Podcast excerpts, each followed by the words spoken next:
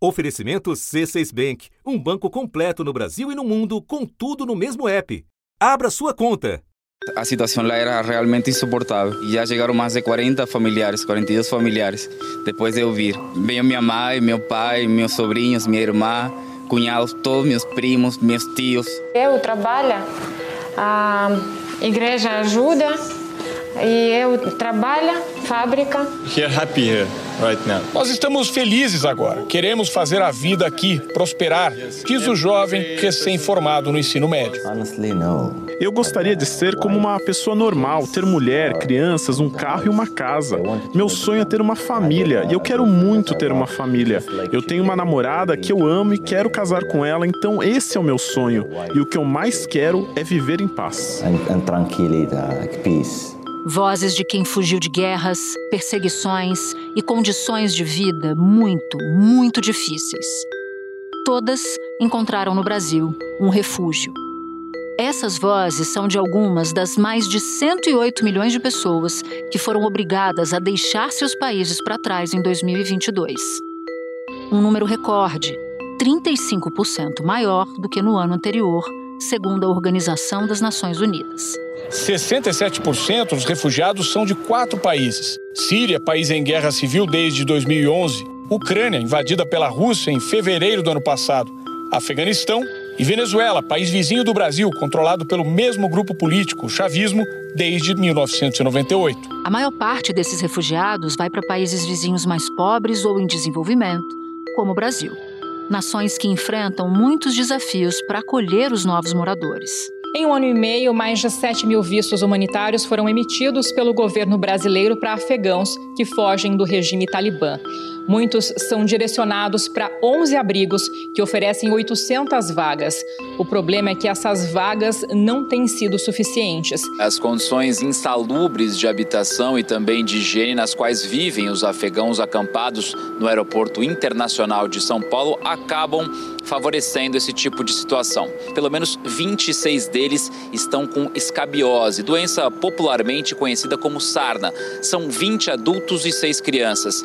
A sarna é uma doença altamente contagiosa e de rápida transmissão causada por um parasita. Diante da situação emergencial, o Ministério da Justiça decidiu pagar hotéis para mais de 200 afegãos acampados no aeroporto de Guarulhos. Mas a situação ainda carece de soluções definitivas. Quando você indica um, um visto humanitário, você está fazendo o quê? Você está convidando aquela pessoa a vir para o seu país, dando àquela pessoa uma esperança de vida diferente, de uma vida nova. E aí a gente está numa crise humanitária que a gente não está conseguindo é, é, dar a eles a, a mínima dignidade humana. Da redação do G1, eu sou Natuzaneri e o assunto hoje é o recorde de refugiados no mundo. Que desafios o Brasil e outros países enfrentam diante do maior fluxo de deslocamento forçado da história? Neste episódio, eu converso com Luiz Fernando Godinho, porta-voz do Alto Comissariado da ONU para os Refugiados, o Acnur, para a América do Sul. Sexta-feira, 30 de junho. Godinho, o Brasil tem hoje a maior fila da história de pedidos para concessão de refúgio. São 100 mil pessoas esperando na fila. E esse número não para de crescer. 5 mil novos pedidos novos por mês. Como é que o país lida com a entrada de refugiados e onde dá para melhorar? Bom, o Brasil tem uma trajetória muito importante na proteção de pessoas refugiadas. É uma liderança regional que vem se consolidando ao longo dos anos porque o Brasil tem uma legislação muito avançada, é, muito em linha com a, a, as normativas internacionais e tem um sistema de, de acolhimento, de reconhecimento desses pedidos de reconhecimento da condição de refugiado bastante efetivo. O Comitê Nacional para Refugiados funciona regularmente, tem a participação da sociedade civil, tem a participação da ONU por meio do Acnur, e o país vem dando conta desse recado, né? É, esse número crescente de pedidos de refúgio que é feito no Brasil reflete exatamente essa imagem que o país tem de um país aberto, de um país onde as pessoas podem encontrar essa proteção que elas necessitam. Nos últimos anos disparou o número de pedidos de refúgio recebidos pelo governo brasileiro. Em 2013, foram pouco menos de 7 mil pedidos. O número chegou ao auge em 2019, com mais de 82 mil pedidos. E no ano passado, houve um aumento de 73% em comparação com 2021. É claro que esse, esse é um tema que é muito dinâmico, é um, é um assunto que vai evoluindo ao longo do tempo e, infelizmente, a gente tem visto um número cada vez maior de refugiados no mundo e o Brasil não fica é, isento né, do impacto dessa situação. É, e é claro, nesse processo de, de evolução do, do, do assunto, a gente tem trabalhado com as autoridades brasileiras para melhorar os procedimentos de reconhecimento dos pedidos que são feitos e também com a sociedade civil, com as autoridades públicas, para melhorar o acolhimento dessas pessoas e a capacidade delas se integrarem social e economicamente no Brasil. De acordo com dados do Comitê Nacional para os Refugiados e da Acnur, a agência da ONU, no começo do ano havia mais de 65 mil pessoas reconhecidas como refugiadas no Brasil. No mês de abril, a nacionalidade que mais solicitou o reconhecimento da condição de refugiado foi a venezuelana, com mais de 2 mil pedidos. Os cubanos vêm em segundo lugar. E Roraima é o estado brasileiro que mais recebeu esses pedidos, seguido de São Paulo. O Brasil, pelo fato de não ter um país é, que tenha, esteja passando por alguma guerra, algum conflito interno, a estratégia principal do, do Acnur e das agências é, da sociedade civil que trabalham conosco no país é promover a integração dessas pessoas aqui para que elas possam construir a vida delas aqui. Mas é claro, sempre vai ter espaço para melhorar, sem dúvida nenhuma. E esse desafio que você se refere de integrar os refugiados, ele está presente também em outros países. O relatório mais recente da Acnur, que foi divulgado nesse mês, indica que desde que os dados começaram a ser registrados, nunca houve tanta gente forçada a sair de casa. Olha só esse número, são 108 milhões de pessoas. O que, que explica esse recorde e o salto entre 2021 e 2022? Bom, o número revelado em 2022 ele é a confirmação de uma tendência que já dura uma década. Né? A cada ano a gente vem notando esse crescimento consistente no número de pessoas que são forçadas a deixar sua casa por guerras, conflitos, perseguições, etc. Relatório da Acnur, agência da ONU para refugiados, mostra que o mundo ultrapassou pela primeira vez o número de 100 milhões de refugiados.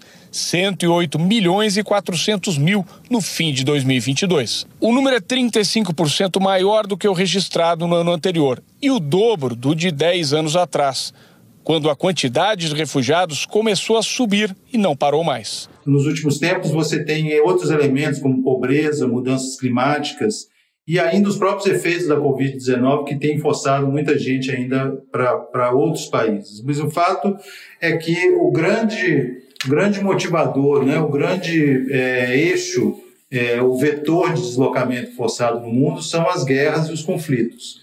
E esse número é resultado de uma combinação bastante nefasta, em, na qual você tem crises anteriores, né, antigas, que não são solucionadas, com crises novas que surgem.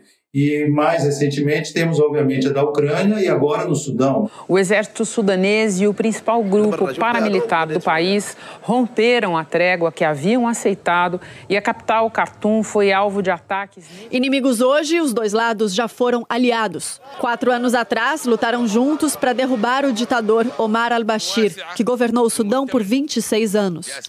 Mas agora discordam sobre a formação de um novo governo e disputam poder. Esse conflito já deixou mais de 500 mortos e milhares de feridos. Mais de 73 mil pessoas já abandonaram o país. A ONU teme que o êxodo possa chegar a 800 mil. São crises que vão se sobrepondo umas às outras.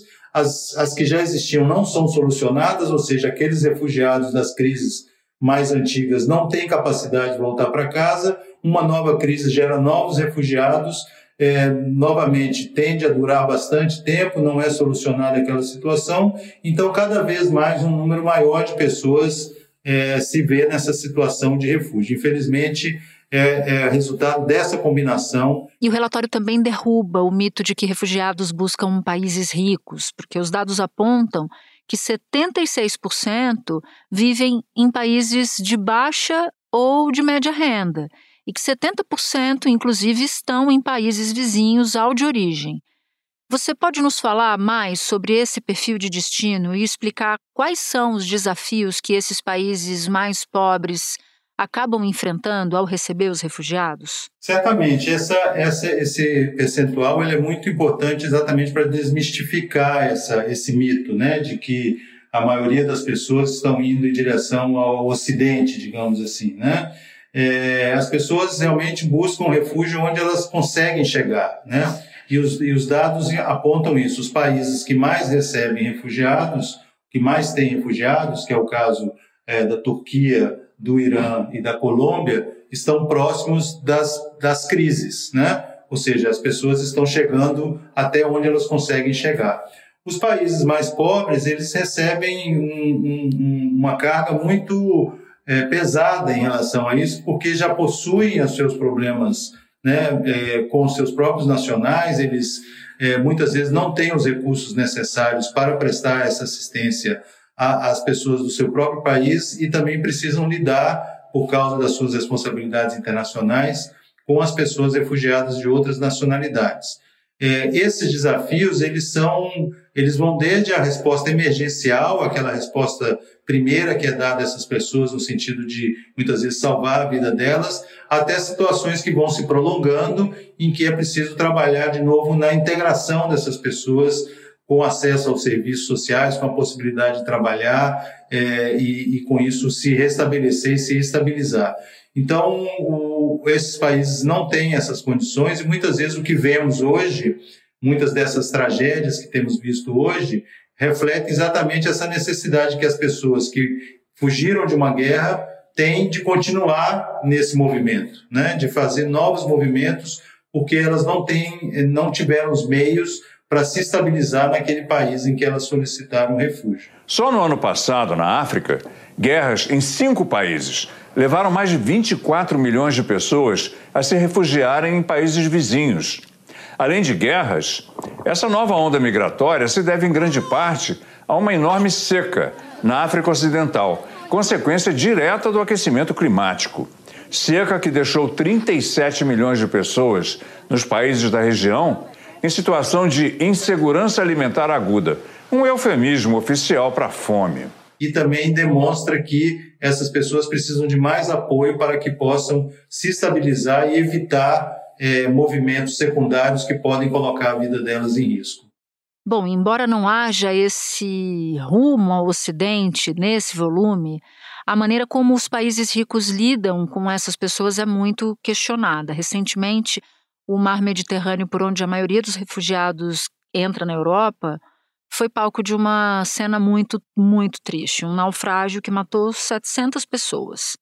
Que medidas podem ser tomadas pelas nações para reduzir os riscos para essas pessoas? Olha, as soluções, é, Natuza, são é, no sentido de criar maneiras, vias legais para que as pessoas possam é, chegar até os países em que elas querem chegar ou que podem chegar. Olha, aqui em Genebra, a Organização Internacional para as Migrações e a Agência da ONU para os Refugiados destacaram que foi a pior tragédia no Mediterrâneo em vários anos e pediram uma ação decisiva para evitar que isso se repita.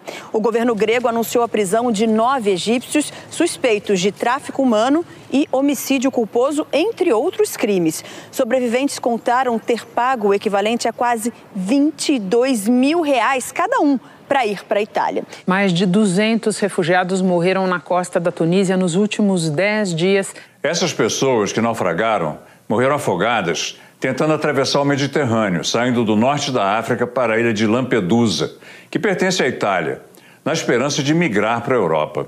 Segundo a ONU, só este ano, 824 pessoas morreram nessa travessia. É o maior número nesse período nos últimos seis anos. Essa tragédia específica reflete uma situação em que essas pessoas não têm, por um lado, a condição, a, o apoio para se ficar onde elas se encontram, e, por outro lado, precisam se valer de qualquer mecanismo para chegar em um outro país. E embarcam nessas, nessas embarcações que não têm nenhuma capacidade de, de prestar o serviço. Na verdade, elas são vítimas de é, crimes organizados, de organizações que lidam com tráfico de pessoas. 51 imigrantes morreram presos num caminhão no estado americano do Texas. A descoberta macabra aconteceu quando um homem ouviu pedidos de socorro vindos de um caminhão abandonado nos arredores da cidade de San Antônio, no Texas. Dentro, as autoridades resgataram 16 pessoas em estado grave, entre elas quatro crianças, e encontraram dezenas de mortos. As vítimas eram imigrantes que teriam atravessado ilegalmente a fronteira dos Estados Unidos com o México, escondidos dentro do veículo. A polícia prendeu três suspeitos e investiga a hipótese de tráfico humano. E a gente não precisa olhar para o Mediterrâneo, podemos olhar aqui na nossa região, que se vê é, na selva de Darién, que divide a Colômbia com o Panamá e, portanto, digamos, é uma porta de entrada para a América Central em direção à América do Norte, são pessoas vítimas dessas mesmas é, organizações que lidam com o tráfico de pessoas e que entram em uma viagem bastante perigosa porque não têm a capacidade, não têm os meios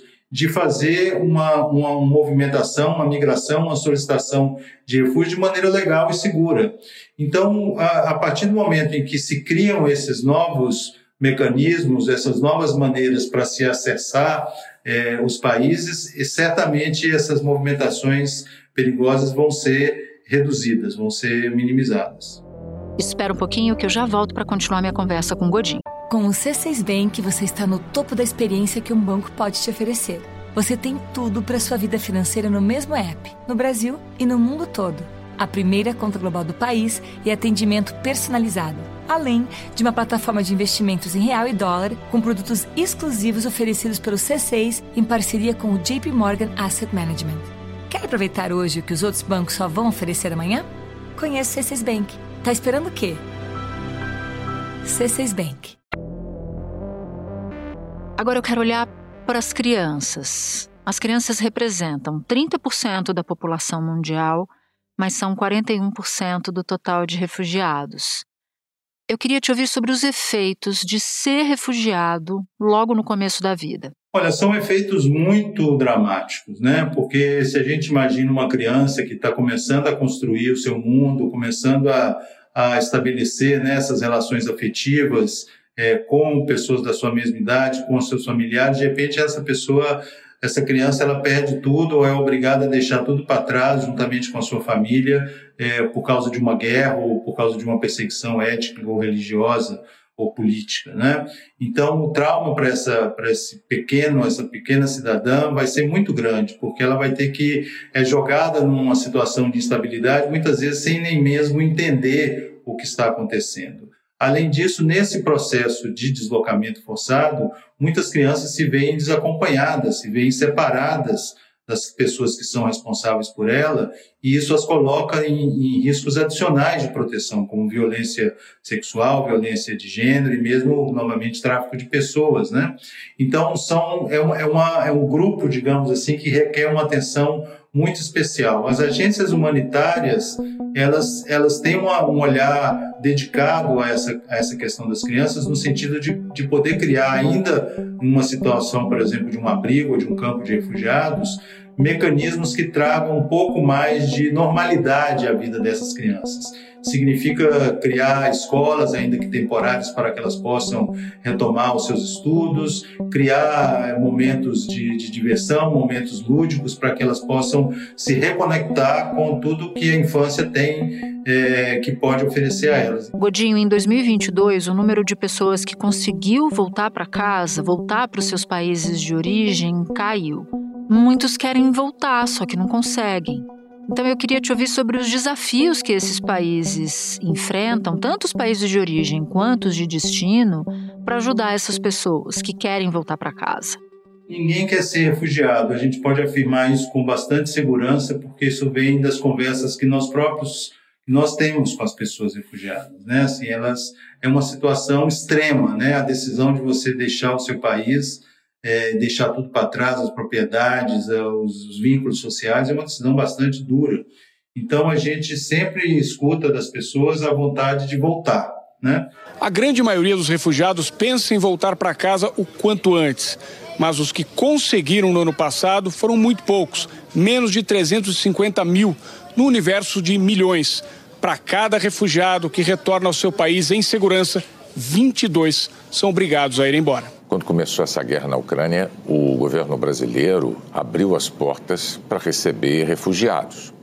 Mais de 400 deixaram tudo para trás e vieram morar aqui. Um ano depois de iniciada a guerra, nem todos conseguiram se adaptar. A família de Nádia é uma delas. A saudade falou mais alto e elas decidiram retornar para a Europa no mês que vem. Maridos, eh, alguns avós estão lá. E aqui eles falam que é aqui muito longe. Eles gostariam de ficar mais perto. Mas essa, esse retorno ele precisa ter é, condições, né? Ele precisa ser feito de maneira sustentável, de maneira em que as pessoas tenham capacidade de retornar para o seu país, tenha segurança, tenha como retomar suas atividades, muitas vezes retomar os seus, as suas propriedades que foram é, deixadas para trás e ocupadas por outras pessoas. São várias, são várias é, condições que precisam existir para que essas pessoas possam possam retornar aos seus países. É, de certa maneira, sim, os números é, foram é, não foram tão bons quanto a gente é, gostaria de, de, de, que fossem, mas a gente tem visto algumas, alguns processos de retorno que têm que tem acontecido, né?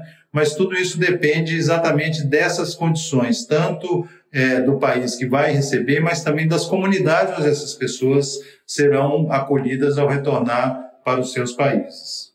Godinho, muito obrigada por topar falar com a gente sobre um tema tão importante.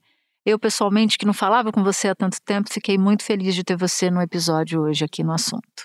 Ah, eu que agradeço e, e realmente é importante a gente trazer isso para o debate, porque é uma questão que, que envolve todos nós, né? não envolve só, só os estados, não envolve só as autoridades públicas, mas envolve a gente também como cidadão. Né? Eu acho que todo mundo tem um pouco a contribuir para essa para a solução dessa questão, reconhecendo essas pessoas, dando a elas também uma oportunidade de se integrar. Então é, é muito importante trazer esse debate. Eu agradeço a oportunidade de participar do assunto.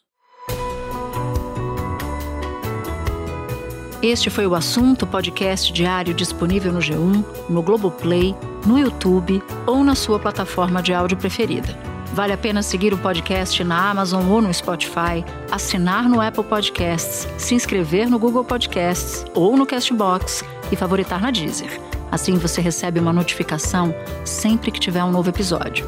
Comigo na equipe do assunto estão Mônica Mariotti, Amanda Polato, Lorena Lara, Luiz Felipe Silva, Tiago Kazuroski, Gabriel de Campos, Guilherme Romero e Nayara Fernandes.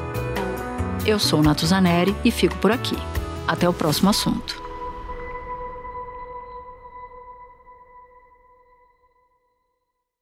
Você no topo da experiência financeira que um banco pode oferecer. Escolha um banco completo no Brasil e em qualquer lugar do mundo. Abra sua conta no C6 Bank.